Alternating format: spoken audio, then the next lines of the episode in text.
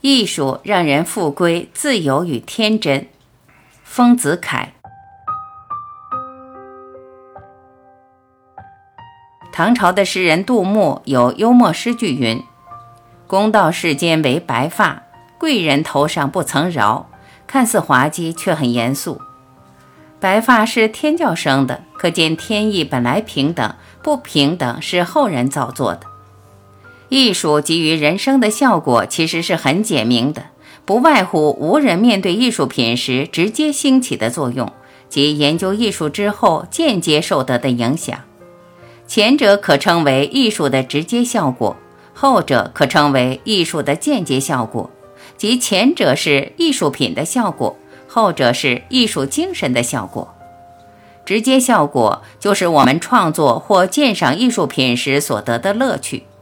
这乐趣有两方面，第一是自由，第二是天真，是分数之。研究艺术创作或欣赏，可得自由的乐趣，因为我们平日的生活都受环境的拘束，所以我们的心不得自由舒展。我们对付人事要谨慎小心，辨别是非，打算得失。我们的心境大部分的时间是戒严的。唯有学习艺术的时候，心境可以解严，把自己的意见、希望与理想自由地发表出来。这时候，我们享受一种快慰，可以调剂平时生活的苦闷。例如，世间的美景是人们所喜爱的，但是美景不能常出现。我们的生活的牵制又不许我们常去找求美景。我们心中要看美景。而实际上，不得不天天侧身在尘嚣的都市里，与平凡、污旧而看厌了的环境相对。于是，我们要求绘画了。我们可在绘画中自由描出所希望的美景。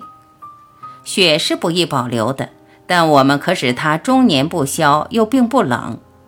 红是转瞬就消失的，但我们可使它永远长存，在室中，在晚上也都可以欣赏。鸟见人要飞去的，但我们可以使它永远停在枝头，人来了也不惊。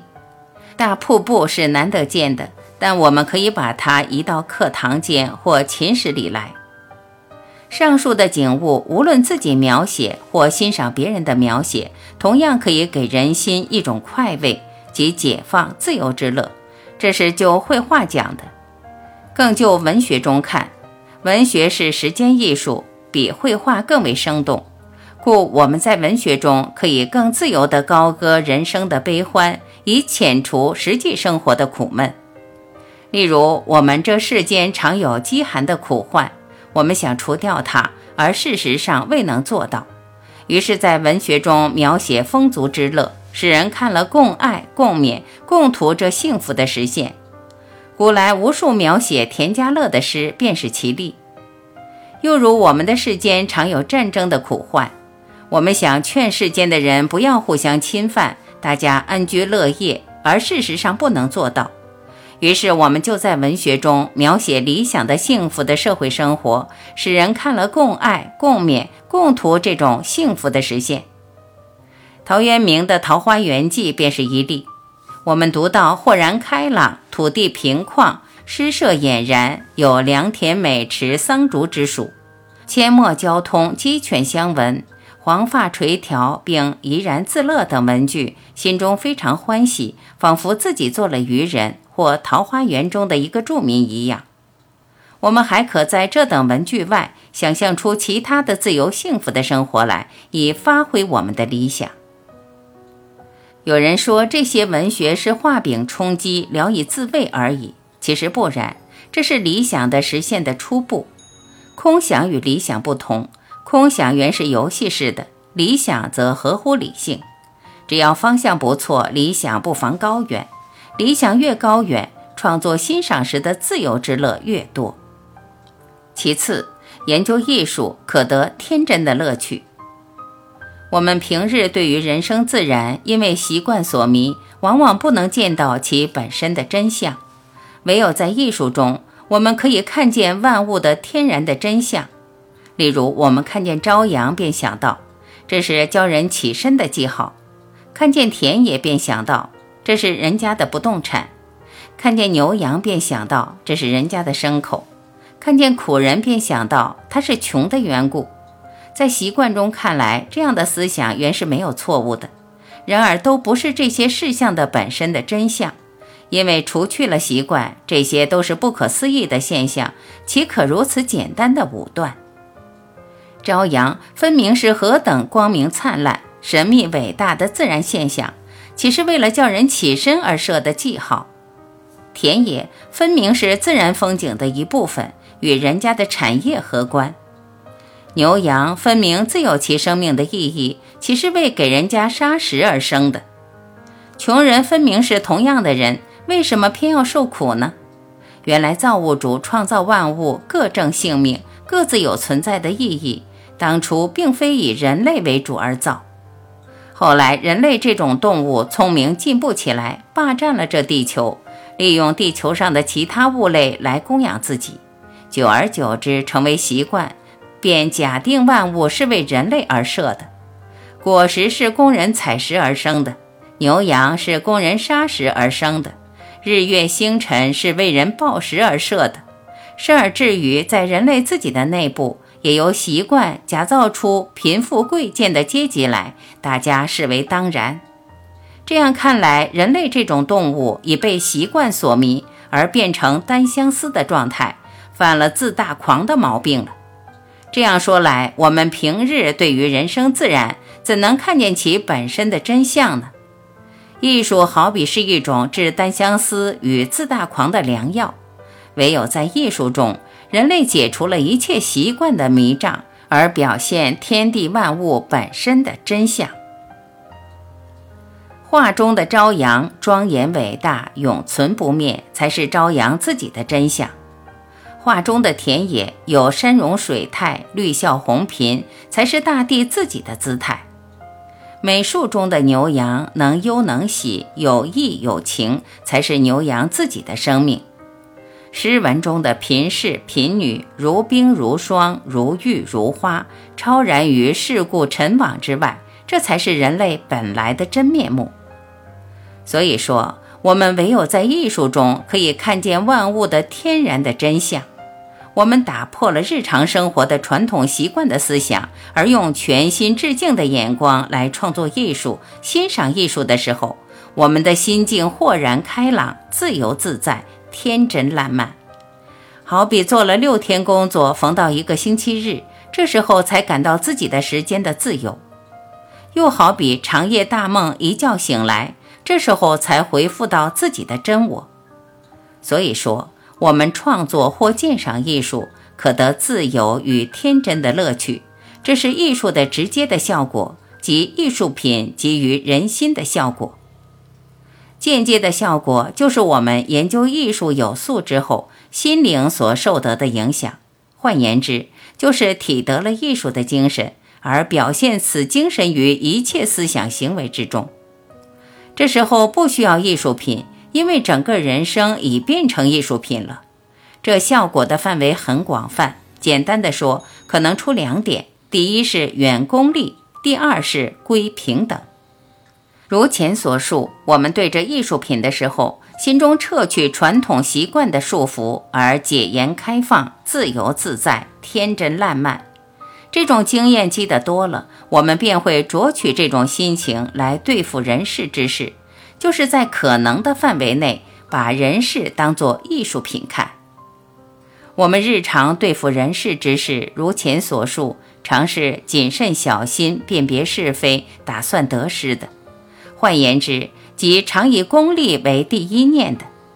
人生处事，功利原不可不计较，太不计较是不能生存的。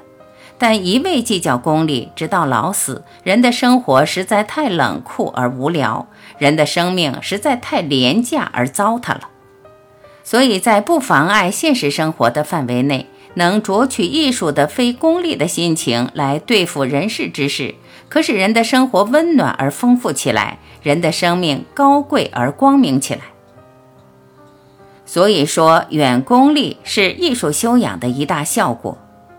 例如，对于雪，用功利的眼光看，既冷且湿，又不久留，是毫无用处的。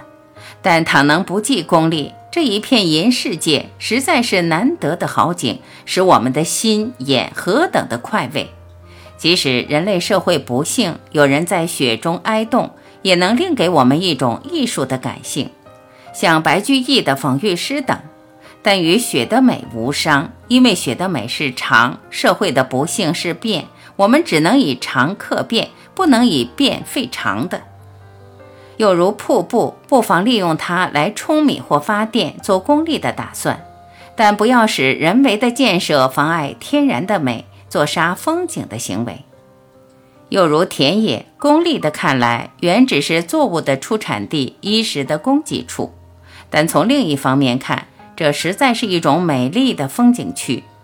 懂得了这看法，我们对于阡陌、田园以至房屋、市街。都能在实用之外讲求其美观，可使世间到处都变成风景区，给我们的心眼以无穷的快慰。而我们的耕种的劳作，也可因这非功利的心情而增加兴趣。陶渊明《躬耕时》有句云：“虽未量岁功，即是多所心。”便是在功利的工作中着用非功利的态度的一例。最后要讲的艺术的效果是归平等。我们平常生活的心与艺术生活的心，其最大的一点在于物我的关系上。平常生活中是外物与我是对峙的，艺术生活中是外物与我是一体的。对峙则物与我有隔阂，我是物有等级；一体则物与我无隔阂，我是物皆平等。故研究艺术可以养成平等观。艺术心理中有一种叫做感情移入的，在中国画论中即所谓千想妙得，就是把我的心移入于对象中，视对象为与我同样的人，于是禽兽、草木、山川、自然现象皆有情感，皆有生命。所以这看法称为有情画，又称为活物主义。画家用这看法观看世间，则其所描写的山水花卉有生气，有神韵。中国画的最高境，气韵生动，便是由这看法而达得的。不过，画家用形象、色彩来把形象有情化是暗示的，即淡化其神，不化其形的，故一般人不易看出。诗人用言语来把物象有情化，明显的直说，就容易看出。例如禽兽，用日常的眼光看，只是愚蠢的动物；但用诗的眼光看，都是有理性的人。如古人诗曰：“年丰牛亦乐，随意过前村。”又曰：“唯有旧巢燕，主人贫亦归。”推广一步，植物亦皆有情，故曰。暗花飞送客，强燕与留人。又曰：可怜文上柳，相见也依依。并推广一步，矿物亦皆有情，故曰：相看两不厌，只有敬亭山。又曰：人心胜潮水，相送过浔阳。更推广一步，自然现象亦皆有情，故曰：举杯邀明月，对影成三人。又曰：“春风知别苦，不遣柳条青。”此种诗句中所咏的各物，如牛、雁、暗花、文上柳、敬亭山、潮水、明月、春风等，用物我对峙的眼光看，皆为异类；但用物我一体的眼光看，则均是同群，均能体恤人情，可以相见、相看、相送，甚至于对饮。这是艺术上最可贵的一种心境。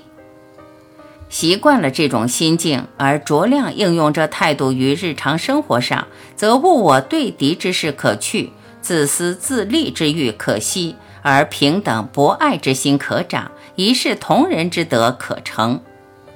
就事例而讲，前述的乞丐，你倘用功利心、对之心来看，这人与你不关痛痒，对你有害无利。即以远而避之，斥而去之。若有人说你不慈悲，你可振振有词。我有钞票，应该享福；他没有钱，应该受苦，与我何干？世间这样存心的人很多，这都是功利民心、我欲太深之故。你倘能研究几年艺术，从艺术精神上学得了除去习惯的假定，撤去物我的隔阂的方面而观看，便见一切众生皆平等，本无贫富与贵贱。乞丐并非为了没有钞票而受苦，实在是为了人心隔阂太深，人间不平等而受苦。唐朝的诗人杜牧有幽默诗句云：“公道世间为白发，贵人头上不曾饶。”看似滑稽，却很严肃。白发是天教生的，可见天意本来平等，不平等是后人造作的。学艺术是要恢复人的天真。